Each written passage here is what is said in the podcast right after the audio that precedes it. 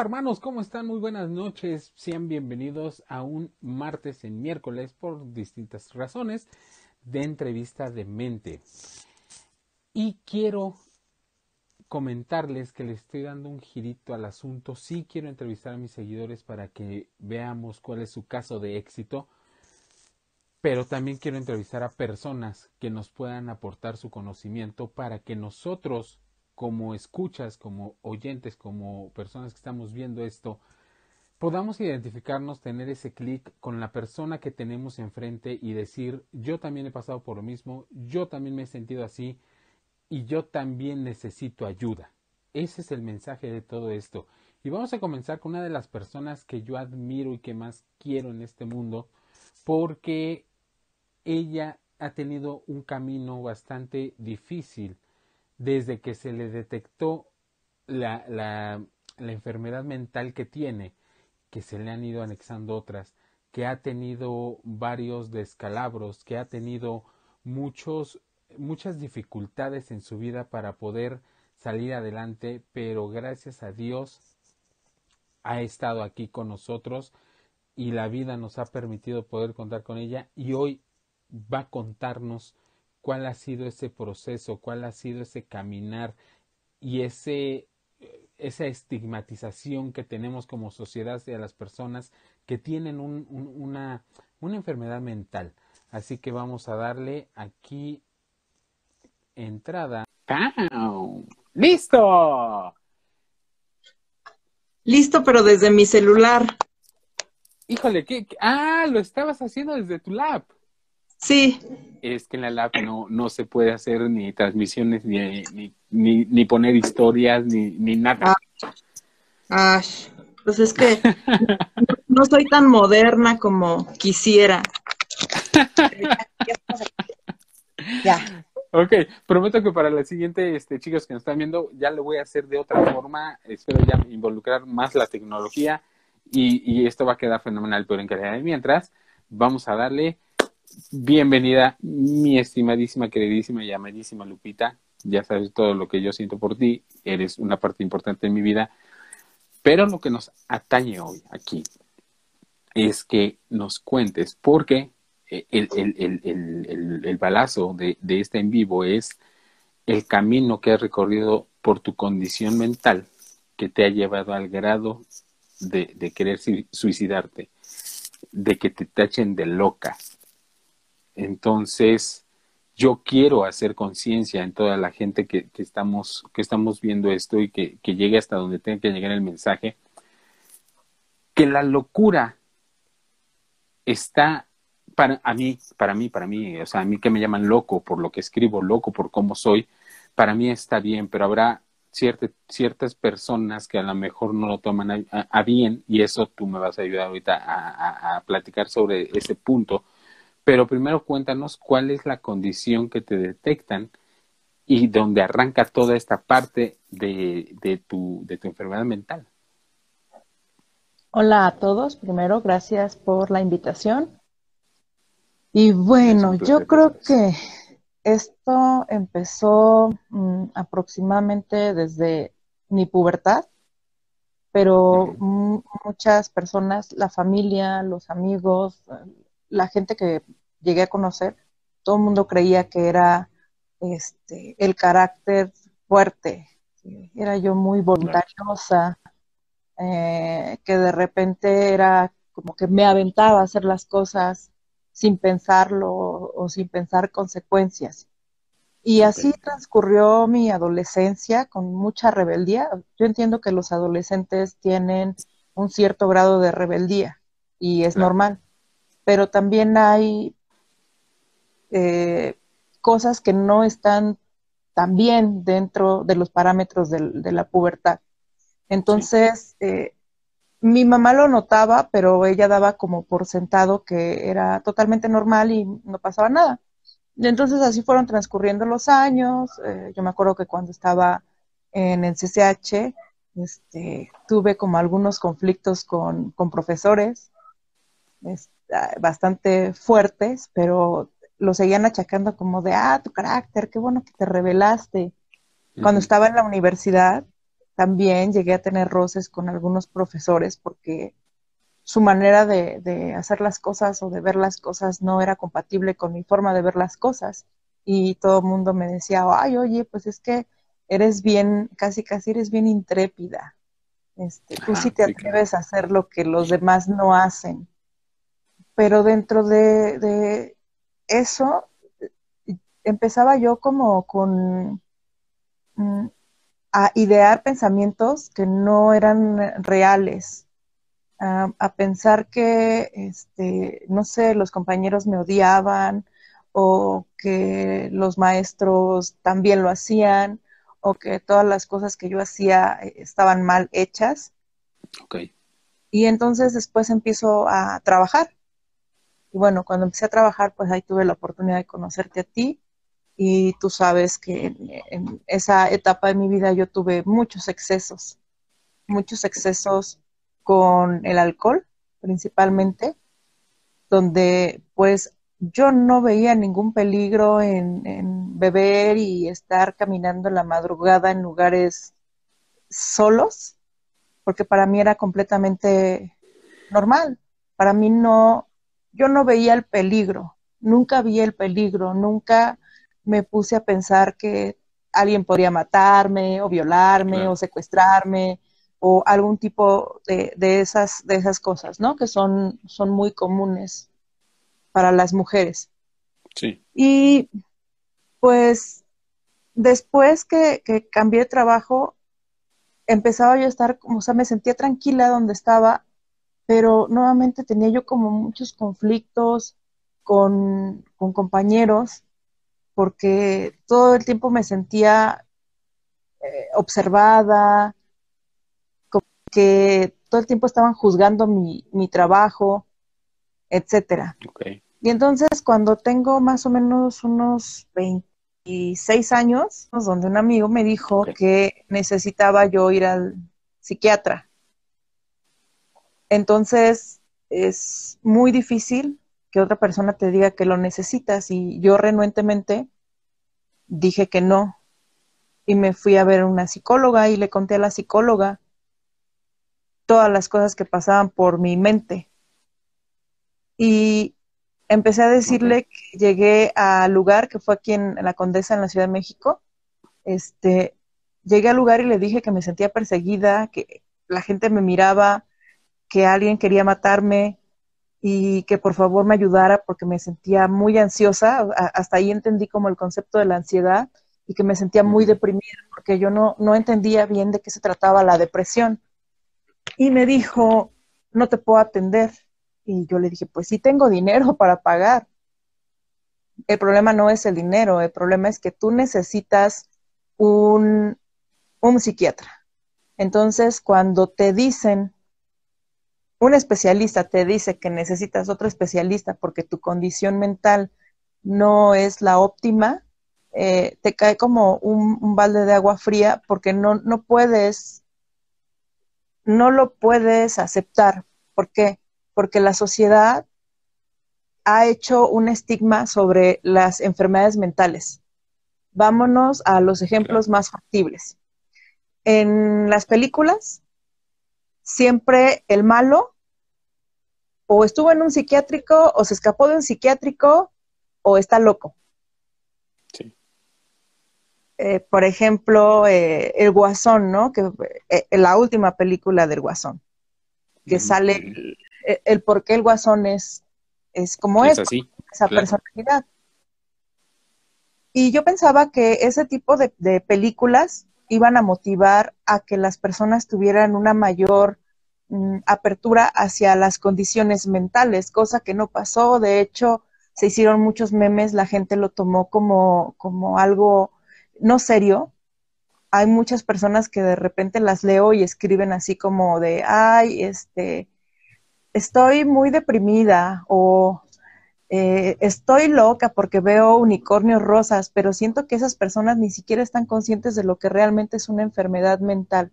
Y aunque tenemos un ejemplo en una película que es muy fuerte, está bien hecha, yo creo que no todos la percibieron igual. Cuando yo fui, particularmente, escuché sonidos que le decía a mi esposo, es que hubo momentos en que había sonidos que eran intencionales para que tú sintieras ansiedad, para que tú sintieras esa emoción.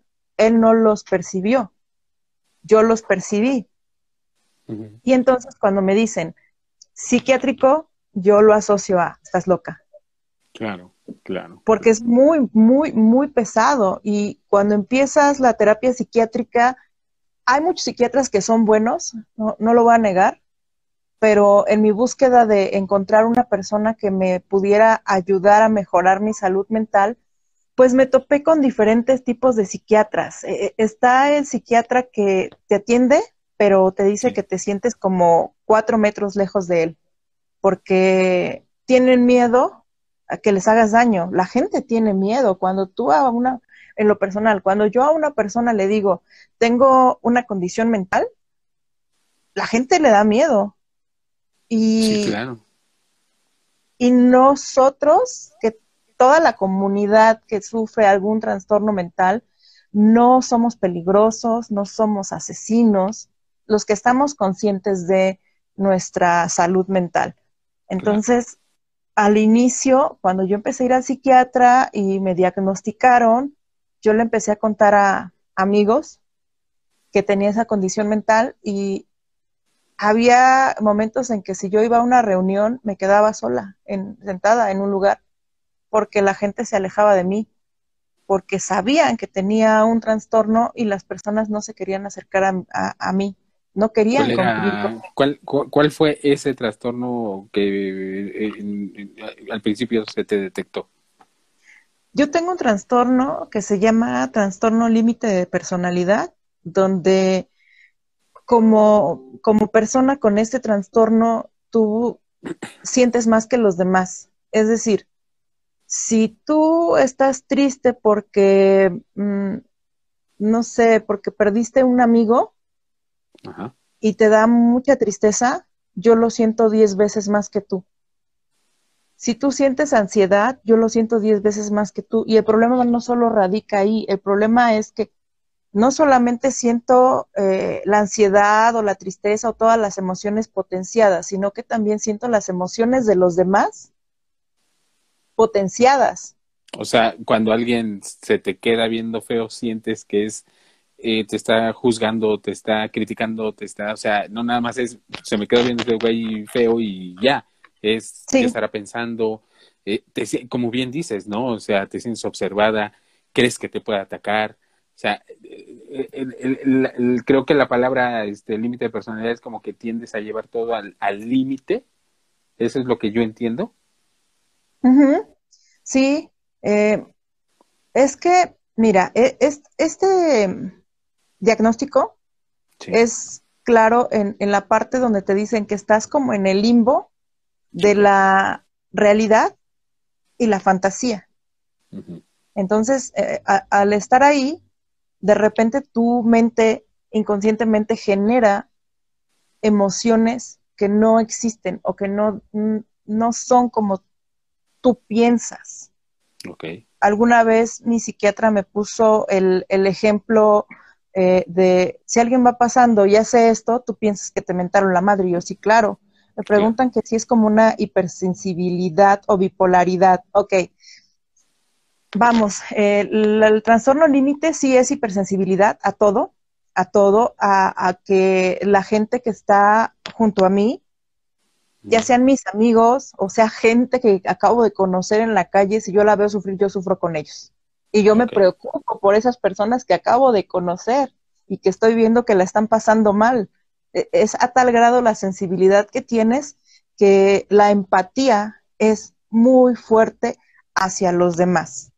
Independientemente de eso, el trastorno límite de personalidad no solamente viene con esa parte de poder diferenciar la realidad de la fantasía, eh, también viene acompañada de paranoia, de episodios esquizoides, de una parte bipolar, si quieren, si quieren llamarlo, solo que el bipolar tiene temporadas maníacas, es decir, donde él se siente eufórico, donde cree que se puede comer al mundo, y pueden ser seis meses, tres meses, y después lo puedes ver medio año tirado en la cama, tres meses tirado en la cama. El TLP no, el TLP, ahorita estoy eh, contenta y no sé, yo percibo algo y en media hora ya puedo estar muy triste, sin ganas de, hacer nada. O sea, ahorita mismo estoy pasando un episodio de, depresión con ansiedad y la parte paranoica y esquizoide y es un es una mezcla de emociones que yo no podría describir tan fácilmente. Claro, claro. O sea, Pero, eh, eh, y, y, y, aquí, por ejemplo, Katy pregunta también, o sea, ¿es algo físico que pasa en el cerebro o es algo mental como los pensamientos automáticos? No, eh, todo esto tiene una explicación científica. Nosotros tenemos, este, digamos que tres niveles en, a nivel cerebral. Tenemos nuestro cerebro reptiliano, que es el que te ayuda a, sobrevivir. Tenemos el pensamiento lógico y tenemos la parte donde, donde conviven los dos. Yo al principio, cuando, cuando recién em, empecé con el psiquiatra, solamente sobrevivía, solamente funcionaba mi cerebro reptiliano, porque yo no estaba consciente de las emociones. ¿Y por qué pasa esto?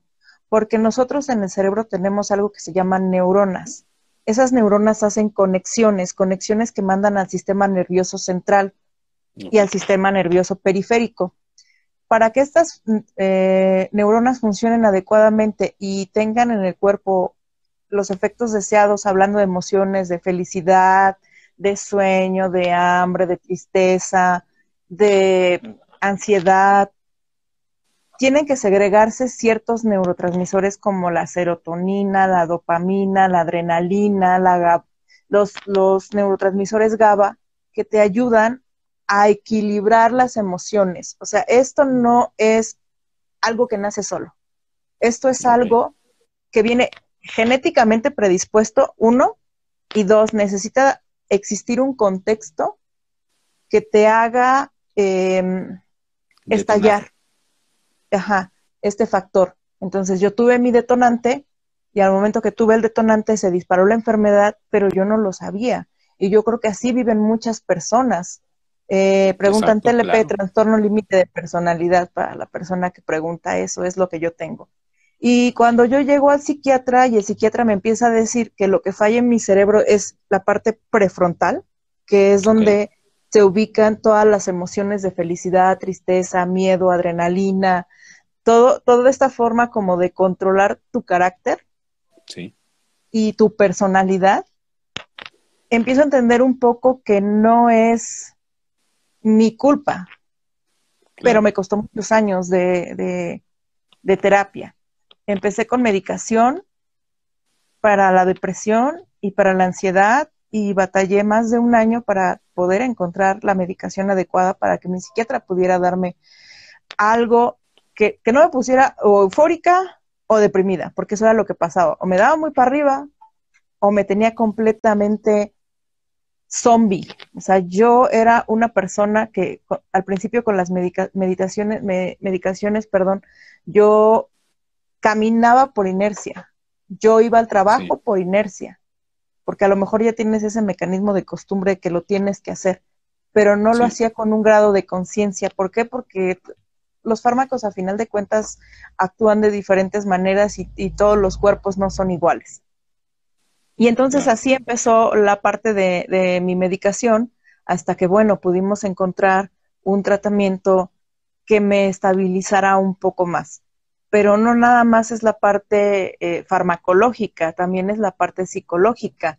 Y, y las dos las dos tienen que, conjuntarse. Viri me pregunta que qué fue que, ah, eh, algo que lo, lo que lo detonó. Eh, Tú, Pedro, lo sabes, no, no, lo voy a decir, pero fue una pérdida muy grande que yo tuve hace 12 años y fue una pérdida que yo no, yo, yo no pude manejar. Fue una pérdida muy grande y hasta la fecha, pues, todavía duele un poquito. Eh, a partir de esa pérdida. Porque, porque, porque al final del día eso fue, fue, fue ese parteaguas de lo que era tu vida y pudo, pudo haber sido, pero por la pérdida no fue, y el añorar y el, la tristeza y el desencajar y el híjole, digo, no, no, no, no, no le deseo a nadie una pérdida, pero yo creo que quien las, quienes la pasamos o las pasan, que en tu grado fue muy, muy fuerte, yo lo sé y, y, y, me duele, ¿no? El, el, traer el recuerdo. Pero este, quienes hemos tenido una pérdida, creo que saben, sabemos que es un, un detonante para, para lo que sea, y si ya tienes tú, en tu caso en específico, esa condición genética que ya traías, pues fue destapar la caja de Pandora, ¿no? Así es, así es. Y pues las personas relacionaban mis comportamientos como que, ah, pues eh, le gusta la fiesta, o ah, es muy alocada, o, o, o es, es, es floja, ¿no? Porque, porque cuando yo tenía episodios depresivos, yo no iba al trabajo una semana, porque me sentía realmente triste. Y cuando me sentía bien, yo iba, trabajaba y sin ningún problema. Afortunadamente tenía un jefe muy empático, pero no, no en todas las situaciones pasa así. Y yo sé que hay muchas personas que les puede estar pasando este tipo de cosas. Puede haber, ¿eh? y que no lo saben, sobre todo en este momento de la pandemia, donde todas las personas tienen un pánico colectivo y tienen una depresión colectiva y una ansiedad colectiva. Y a lo Esas mejor personas desde, están aprendiendo. Antes, a lo mejor desde un poquito antes, con, con, todo lo que se ha vivido en redes sociales de violencia, de asaltos, de, de, feminicidios, de violencia contra la mujer, de, este, de secuestros. O sea, tenemos una histeria colectiva a estar afuera, pero desde antes. Y ya con la, con la de la pandemia, ahora eh, ya, ya existe la violencia, ya existe, bueno, todas las cuestiones políticas que sabemos que estamos jodidos también, pero súmale el que tienes que estar en casa porque si no sales y te mueres. Sí, entonces se exacerba más eh, eh, esta parte de la depresión y de la ansiedad de las personas y de la paranoia de me puedo enfermar o no me puedo enfermar, me va a dar, mejor no me junto, mejor no salgo, mejor me encierro, no, no puedo estar encerrado. Y hay personas que a lo mejor hasta ahorita están empezando a sentir la depresión, pero seamos claros, hay depresiones diferentes, hay depresiones que te pueden dar, en este caso para las personas sanas, porque ninguna persona está sana mentalmente, eh, en este momento empiezan a descubrir qué es la depresión y qué es la ansiedad, pero son depresiones transitorias, ansiedades transitorias. Cuando estamos hablando ya de una depresión crónica y de una ansiedad crónica, es porque ya te duró más de seis meses. Si tú estás triste, no te levantas de la cama, no tienes ánimos de salir, no te interesa la vida, no te interesa tu familia, no te interesan tus amigos y llevas más de seis meses así, necesitas atención psiquiátrica. ¿Por qué? Porque no es vida, no es normal vivir así.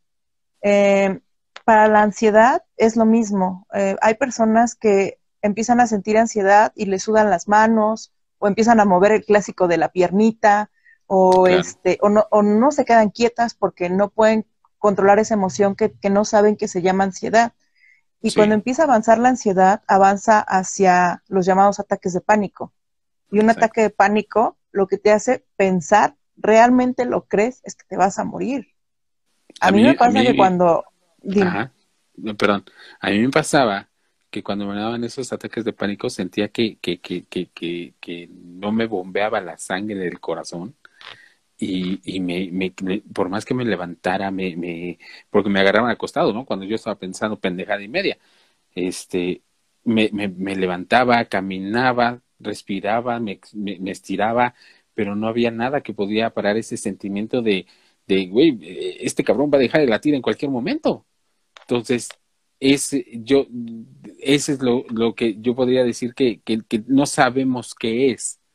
Y el reiterar lo que acabas de decir, mucha gente lo padece, mucha gente eh, está sufriendo, pero no, no, no tenemos conocimiento sobre lo que, lo que realmente nos está pasando. Así es, y por ejemplo, tú acabas de decir así de que sientes que el, corazón se me va a reventar, es porque empieza a dar mucha taquicardia, es uno de los síntomas. Otro de los síntomas es la sudoración. Yo empiezo a sudar de, de la cabeza a los pies como si hubiera corrido un maratón y el corazón se me empieza a acelerar de tal manera y aparte, otra cosa que a mí me pasa cuando me da un ataque de pánico, a mí se me va el aire. Entonces, siento que me voy a ahogar o siento que me voy a infartar, siento que me voy a desmayar.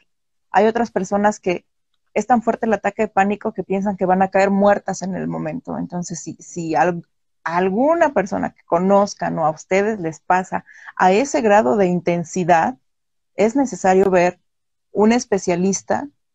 Pueden empezar con un psicólogo y el psicólogo determinará si se necesita o no alguna atención psiquiátrica. Em, y, a lo mejor, y a lo mejor no esperar hasta que te den esos episodios.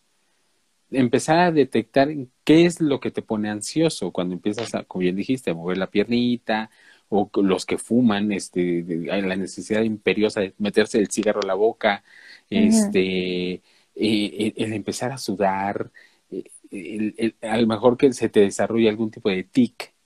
Eh, yo creo que eso ya sería eh, como que empezar a, aprender la, la, señal roja del, de la alerta para que no llegues hasta, hasta ese episodio donde te puedas sentir tan mal que, que, pienses que te vas a morir.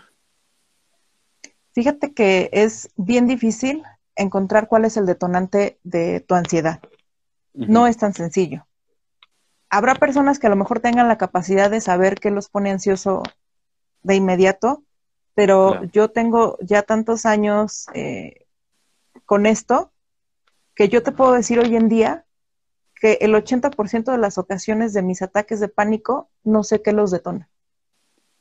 Entonces, lo que puede pasar es que la gente que te rodea se dé cuenta que tienes eh, pensamientos como de, ay, me duele el pecho, me voy a morir, ay, pasó esto, no puedo respirar. Y tú piensas que a lo mejor es algo normal o lo dejas pasar o, lo asumes a, ah, es que me tomé una taza de café y se me aceleró el corazón o, o fume demasiado, no sé, otro tipo de factores que, que esto no, eh, que esto no, no, no, no, sabes cómo lo detona y tampoco lo, puedes controlar. Preguntan que si solo debe tratarse con medicamentos o solo con terapias. En el caso de ansiedades... Vamos a llegar a ese punto. Ahorita vamos a llegar, por eso no la mencioné, porque vamos a llegar ahorita con las preguntitas. Que esa es otra de las dinámicas que quiero tomar con, este, con, este, con esta serie de entrevistas. El hacer preguntas este, tal cual, ¿no? O sea, preguntas que a lo mejor veíamos en el video que no se preguntan, preguntas que, que la gente se hace en la cabecita, pero tenemos ese miedo de soltarlas porque cómo me lo vayas a tomar, porque vayas a creer que soy un insensible, falto de corazón o, mi corazón es de piedra. Perdón, discúlpame.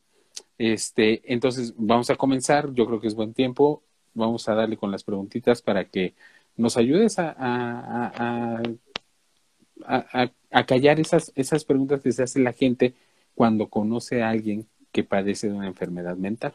¿Te late? Sí. Perfecto. Échale. La primera la primer pregunta es, ¿te han llamado loca? Sí, muchas veces.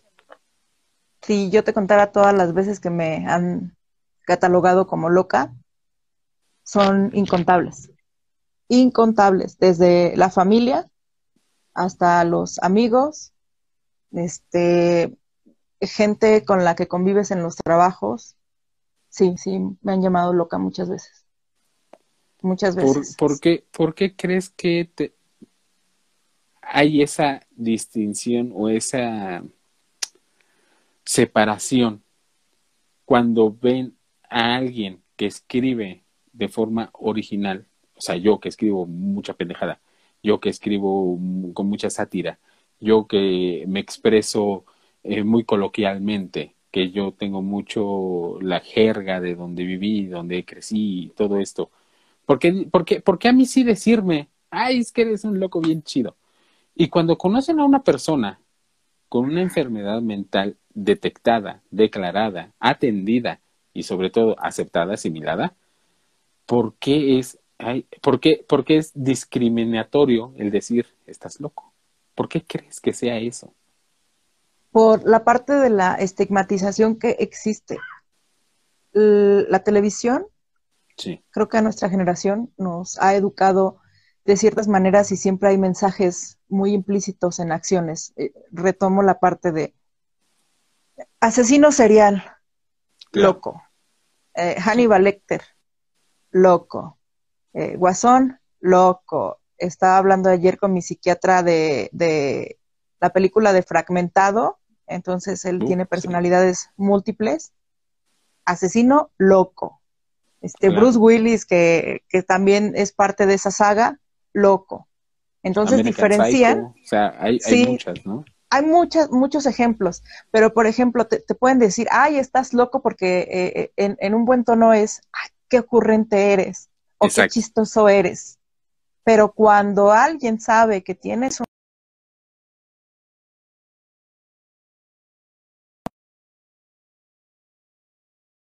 sentido, cambia el contexto. Creo que fui yo, perdón, perdón, sí. creo que fui yo. Voy a retomar desde cuando alguien sabe que tienes. Sí, pierde el sentido eh, la definición del loco como de, ay, este cuate está bien loco porque es muy ocurrente. Ahora es, ella está loca, o sea, esta vieja está loca porque le falla. Le falla y yo no sé si, si esta loca... un tornillo, ¿no? Claro, no sé si esta loca me va a matar o, o me puede agredir o me puede insultar porque pues hay muchos síndromes, ¿no? donde a veces las personas no pueden controlar ciertas conductas y en automático cuando saben que tú tienes una enfermedad mental, o sea, ya no eres loca de, ah, qué ocurrente, eres loca de, de das miedo. Eso es lo que claro. pasa. Claro, y eso, y eso es lo que pasa cuando no tenemos la información, cuando no conocemos realmente lo que está pasando dentro de la persona que tiene una condición mental en específico. Y de, de, ahí surge toda esta cuestión de la discriminación, que es la segunda, que era la segunda pregunta, que es el segundo punto, de que te han discriminado, claro que hay discriminación, te han, te han eh, rezagado, claro, o sea, sí hay, sí hay esa, ese paradigma social de decirle, cuando, cuando alguien tiene una enfermedad mental, es decirle loco y de, de, de excluirlo, ¿no? Y no solamente en el ámbito social de amigos, familia, este, conocidos. En el ámbito laboral, cuando se han enterado que yo tengo un trastorno mental, muchas gracias por participar. Porque, pues si algo sale mal, sí, porque si algo sale mal en tu trabajo es porque esa vieja está loca. Se le va. Un conflicto, no sabe lo que está haciendo. o, o simplemente que tú agarres y, y, y no que te encares con el jefe, le digas, es que yo no estoy de acuerdo con esto, ah, pues porque está loca, ¿no? O sea, desgraciadamente vuelvo al, hashtag México, porque aquí es donde tenemos la mente, la, la capacidad de, razonamiento y de, empatía real por lo que le pasa al otro, lo más mínimo que se pueda. Y es que tampoco puedes eh, evitar no decirlo. Ayer lo platicaba con una de mis amigas y ella me decía, es que no, yo no entendía por qué, por decías, este, hola, soy Guadalupe, pero tengo un trastorno mental y pues tú sabes si quieres ser mi amigo, ¿no? Porque pues ya la experiencia en la vida pues te va enseñando que a veces la gente cuando se entera después pues ya no se quiere juntar contigo, ya no quiere ser tu amiguito. Y en el trabajo no, no puedes ocultarlo, no puedes ocultarlo porque no, no sabes cuándo te va a dar un ataque de pánico, no sabes cuándo te va a dar una depresión que te tenga tirada eh, días en la cama no sabes en qué momento vas a sentir que te están persiguiendo y que te quieren matar, no sabes en qué momento puedes empezar a hacerlo somático y que tu cuerpo, mm, que tu cuerpo no, no, lo asimila correctamente y, y, y te empiezas a enfermar de otras cosas. Yo me enfermaba mucho de las vías respiratorias, me enfermaba mucho del estómago y después entendí que todo estaba asociado a las emociones, pero son cosas que, que tú no te das cuenta y entonces cuando empiezas a tener esas ausencias en el trabajo, te dicen como que te enfermas mucho, ¿no? O, o, qué es lo que está pasando. Y entonces cuando dices, ah, mira, lo que pasa es que yo tengo una condición mental que hace que yo, haya días en que yo no quiera levantarme de la cama, que yo no quiera salir, pero eso no quiere decir que, no sea yo capaz de, ejecutar una tarea o un trabajo. Entonces sí ha sido muy difícil. las que Yo, yo te, que te conozco, eres una persona muy preparada, e, este, eres química farmacobióloga, eh, eh, tienes unas capacidades bastante increíbles, un, un, razonamiento. Chicos, ustedes pueden constatar que tienen un speech bastante fluido. Y si no supieras, tú que me estás viendo y escuchando, que Lupita tiene una condición mental, es que realmente no, no, no, no pasaría ni por tu cabeza. Y ahí es donde tenemos el problema. Es que no pareces, es, discúlpame, porque discúlpame que sea una persona que sabe expresarse, discúlpame que sea una persona preparada, pero la condición mental ahí va a estar y esa la tengo. Así es, así es. De hecho, yo creo que no es el decir, hola, soy Guadalupe Santana y soy TLP y que me digan, hola Guadalupe, como en hola, Guadalupe, claro soy Guadalupe Santana, vivo con TLP, pero el TLP no me define. Claramente hay momentos en los que yo no puedo controlar las funciones de mis neuronas o las funciones cerebrales y me traiciona la mente, claro que me traiciona la mente. Y seguramente ahí afuera hay muchas personas que pueden estar sintiendo este tipo de cosas, eh, las persecuciones, el sentirse observados, eh, el escuchar voces o, susurros o imaginar eh, insectos, imaginar personas, ver cosas que no están vaya, pues, ¿no? Hay mucha gente que lo puede pasar, lo puede tener, pero no lo dice por pena. No lo dice por la parte de, de me van a juzgar, de, de, me van a hacer este, me van a meter a un psiquiátrico. Eh, hay muchos esquizofrénicos que los encierran. La gente prefiere encerrarlos a tratarlos. A lidiar, a lidiar con ellos, claro. Porque es, ese estigma de, que si el esquizofrénico dice, es que me están persiguiendo y, y, y, me hablan y me dicen que haga tal cosa y entonces yo lo tengo que hacer y la persona se sale de casa porque no está en la realidad, porque ellos ellos o, cuando tenemos estos episodios, pues pensamos que, bueno, cuando no eres consciente piensas que totalmente es la realidad y empiezas a funcionar sobre esa realidad que nadie más ve, que solo tú ves. Y entonces, en una familia tradicional como México, em, el hecho de que tú tengas un hijo o un conocido que tenga un trastorno mental ya sea un esquizofrénico, un bipolar, un TLP, eh, el síndrome de Tourette, este, ahorita no se me viene algún otro a la mente, eh, que tengas algún tipo de trastorno, lo que hace la familia es esconderlo. Yo me acuerdo que mis papás al principio me decían, no lo digas. ¿Por qué dices que tienes una enfermedad mental? No necesariamente la gente tiene que saberlo. Pero es una, es algo que yo necesito decir porque si yo que quiero convivir contigo o, que me caes bien o que eres mi familia o que eres mi pareja, empiezo a tratar y después como de medio año te digo, ay, ¿qué crees que tengo un trastorno mental? Pues también se puede dar el de, ¿por qué me mentiste? ¿Estás loca? ¿Por qué lo haces? No sé, se puede prestar a muchas cosas por el tipo de sociedad en la que vivimos. Entonces, muchas veces desde la familia viene la parte de la represión de los sentimientos que nosotros tenemos, porque te ven triste y te dicen, no estés triste, la vida es bien bonita. Estás llorando porque estás triste. ¿Por qué lloras si estás bien joven? Hay muchas cosas por las cuales vivir. Mira qué bonito es el mundo, mira qué bonito es afuera, con tanta juventud que tú tienes, con tantas cosas que podrías hacer. O, ¿por qué te enojas? No, no, no te enojes, no está bien que te enojes. Y yo le quiero decir a toda la gente que tiene sentimientos de esta manera, está bien, está bien que te enojes, está bien que llores, está bien que no tengas ganas, se vale no quererse levantar de la cama, claro que se vale, claro que se vale llorar todo el día, por supuesto que se vale, enojarte se vale, tener ansiedad se vale, tener miedo se vale, todo se vale, pero también debemos de esforzarnos por tener un nivel de conciencia en el que podamos decir, ok, estoy llorando mucho, estoy durmiendo mucho, estoy em, teniendo pensamientos negativos, creo que algo está mal en mí. Y buscar ayuda. Eso, eso, exactamente. Porque vamos a, vamos a, vamos a irnos un poquito más eh, extremo y a lo mejor adelante de, de, todo este episodio, de todo este capítulo, ¿hasta dónde te llevó la condición mental? O sea, ¿qué te llevó a hacer? ¿Qué te llevó a pensar dentro de todo lo que sucede en tu cabecita, dentro de lo que es realidad y no fue realidad? ¿Hasta dónde llegaste? Pues hasta el suicidio. ¿Cruzó totalmente la idea de quítate la vida? Sí, muchas veces. Muchas veces, mínimo como 20 veces. Ok. Sí, Mínimo.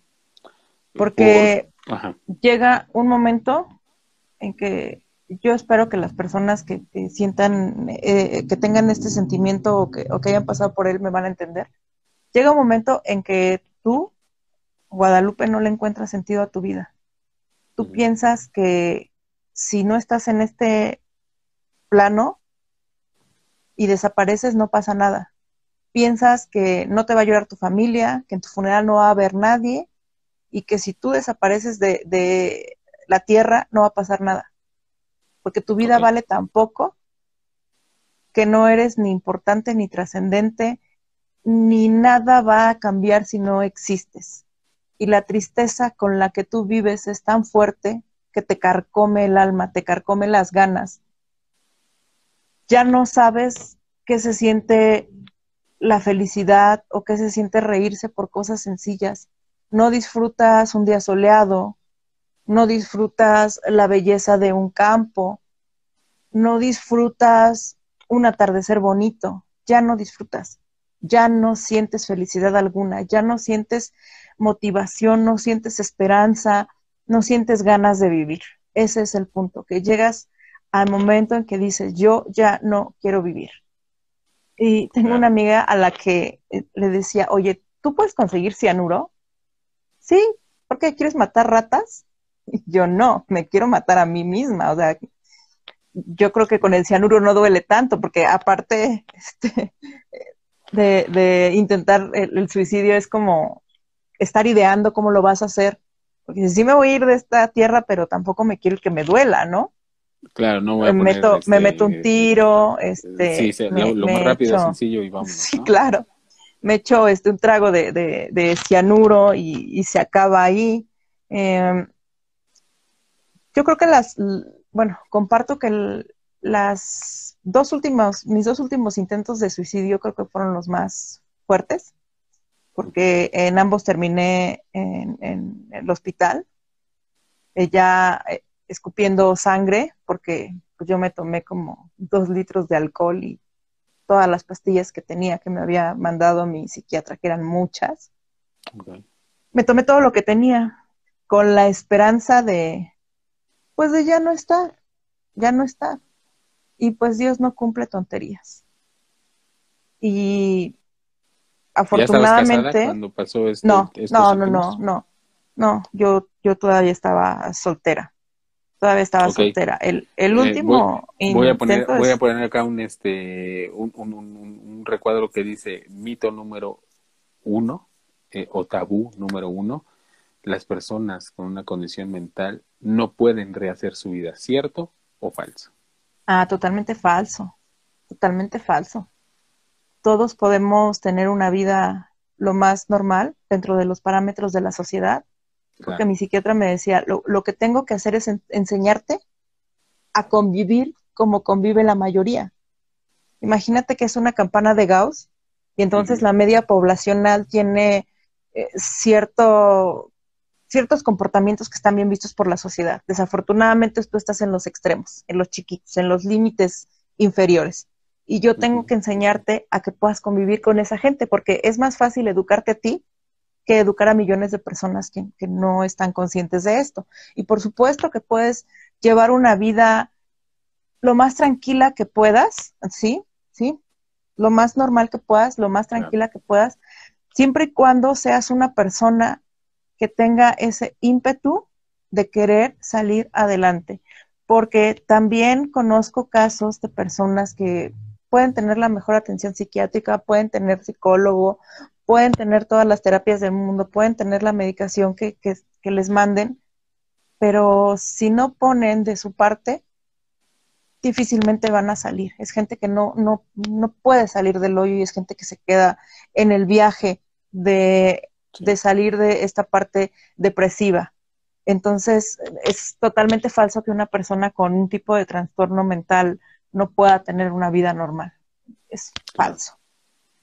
Ok, seguimos, seguimos con, con las preguntas para que no nos vaya a ganar el tiempo. Quitarte la vida fue una de las salidas, pues no sé si la más fácil, pero sí una que tomaste y decidiste hacer en más de 19 ocasiones, ¿no? La gente. Ajá. Ajá, dime, dime. No, no. Eh, ok, por el otro lado, el que tú hayas empezado a tratarte o el que la enfermedad haya evolucionado, te llevó a una clínica, te llevó a un hospital.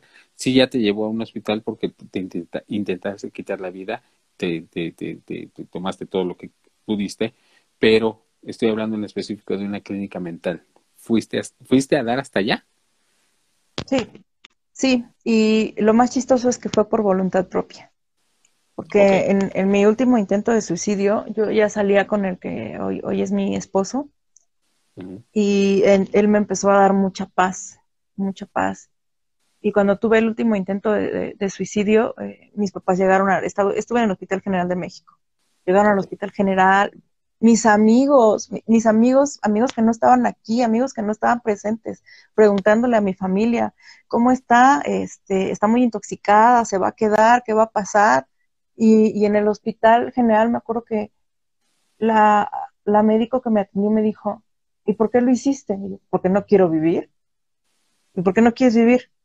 Pues porque no tengo ganas. Y mucha gente piensa que el que se suicida es cobarde, y no es cierto.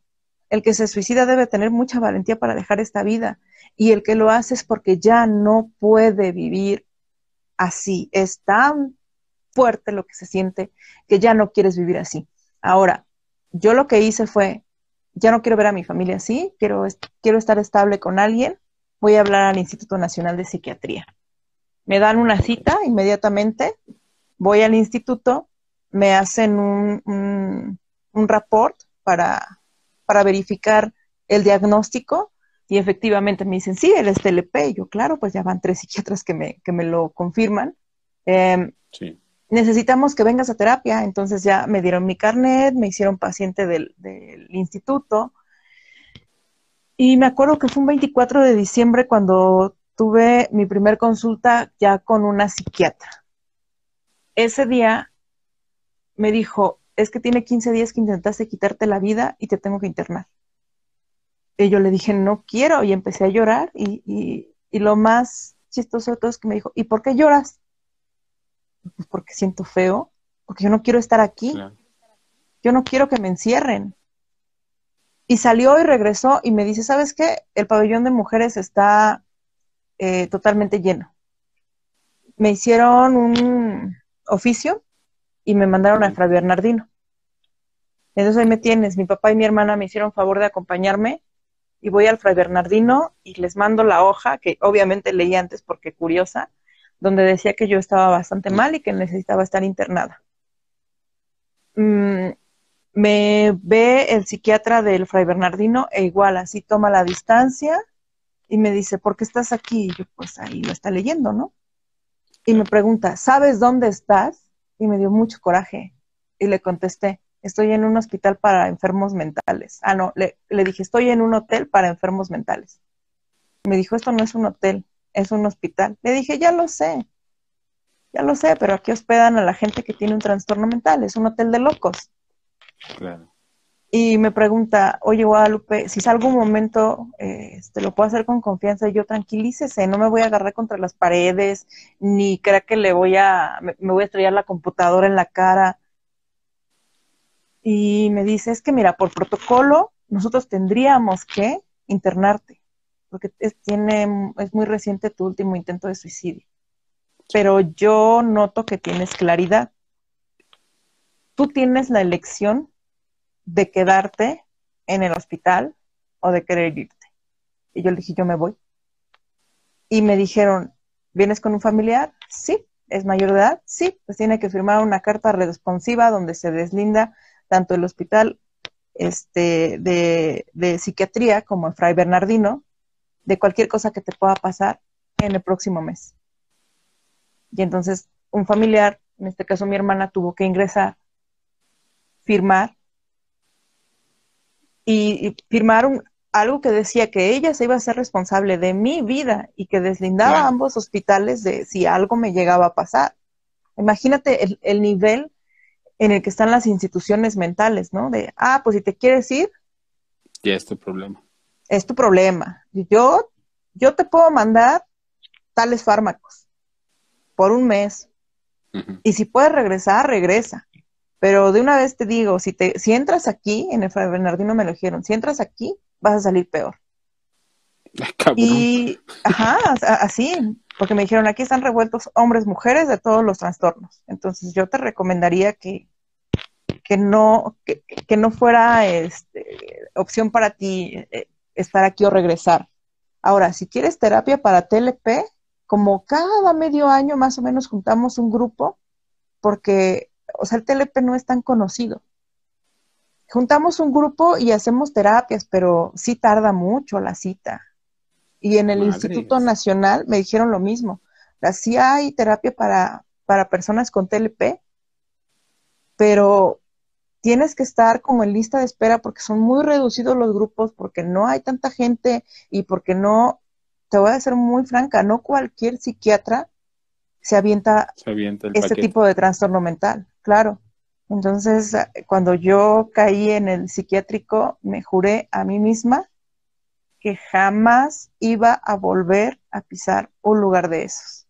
Y hasta el día de hoy lo he cumplido. Y me da muchísimo gusto que tengas ese temple, esa fortaleza, esos ovarios y que hoy puedas compartir con nosotros esto porque si a quien pueda tener alguno de los síntomas, quien pueda tener alguna duda sobre si lo tiene o no lo tiene, y después de escucharte no hace nada para ver si sí lo tiene, no lo tiene, o atenderse, eh, volvemos a ese punto de es que entonces no quieres hacer nada por ti, y, y, y, si no quieres hacer tú de entrada nada por ti, nadie te va a poder apoyar, nadie te va a poder ayudar. Y por más que la gente a tu alrededor quiera apoyarte, si tú no quieres, va a estar muy complicado, ¿no? Así es. Nadie, o sea, no hay nadie mejor que tú para sacarte de este agujero mental. Nadie lo va a hacer. Mi esposo, por mucho que me ame, él, él no es el responsable de que yo tome mis fármacos por mucho que me ame, él no es responsable de sacarme de la parte eh, depresiva. Justo en, eh, en, este momento de mi vida estamos pasando una recaída mía, que tenía mucho que no, que no me pasaba. Entonces ahorita estoy en, en un episodio depresivo, este, ansioso, esquizoide y paranoico. Y ayer inicié. Se te cortó no lo haces por ti, nadie más lo va a hacer. Sí, te decía empecé a retomar mis, mis terapias. No sé si ahí ya me hayas escuchado bien. Escuchado sí, pero ya no te veo. Este, Prietita de mi corazón, ¿te parece muy bien o te parecería bien que extendamos esto aún en vivo la siguiente semana? Con mucho gusto, digo, si, si están interesados. Claro, o sea, el interés se ve en los comentarios y la cantidad de gente que está viendo. Vamos a entonces hacer la invitación para que nos dejen aquí en los comentarios precisamente, ya sé que nos estén viendo en YouTube, escuchando en podcast, viendo aquí en Instagram, en Facebook, para que nos dejen las preguntas. Vamos a enfocar el siguiente en vivo a terminar de contestar la quinta pregunta que yo tengo, que nos termine de relatar Guadalupe lo que pasó y lo que está haciendo hoy con su vida. Y, así como Katy, que se desahogó aquí en los comentarios. Muchas gracias, te lo agradezco enorme. Si tienes alguna duda, ponlo aquí en los comentarios. Te lo prometo que Guadalupe con todo el amor del mundo te va a poder contestar, te va, te va, te, te va a desenmarañar lo que a lo mejor tú no quieres saber y tú no quieres sentir ni decir. Así que por favor, mis hermanos, para que haya una segunda parte, apóyenos aquí en los comentarios. Si juntamos las preguntitas, las hacemos, las lanzamos y las contestamos. Lupita.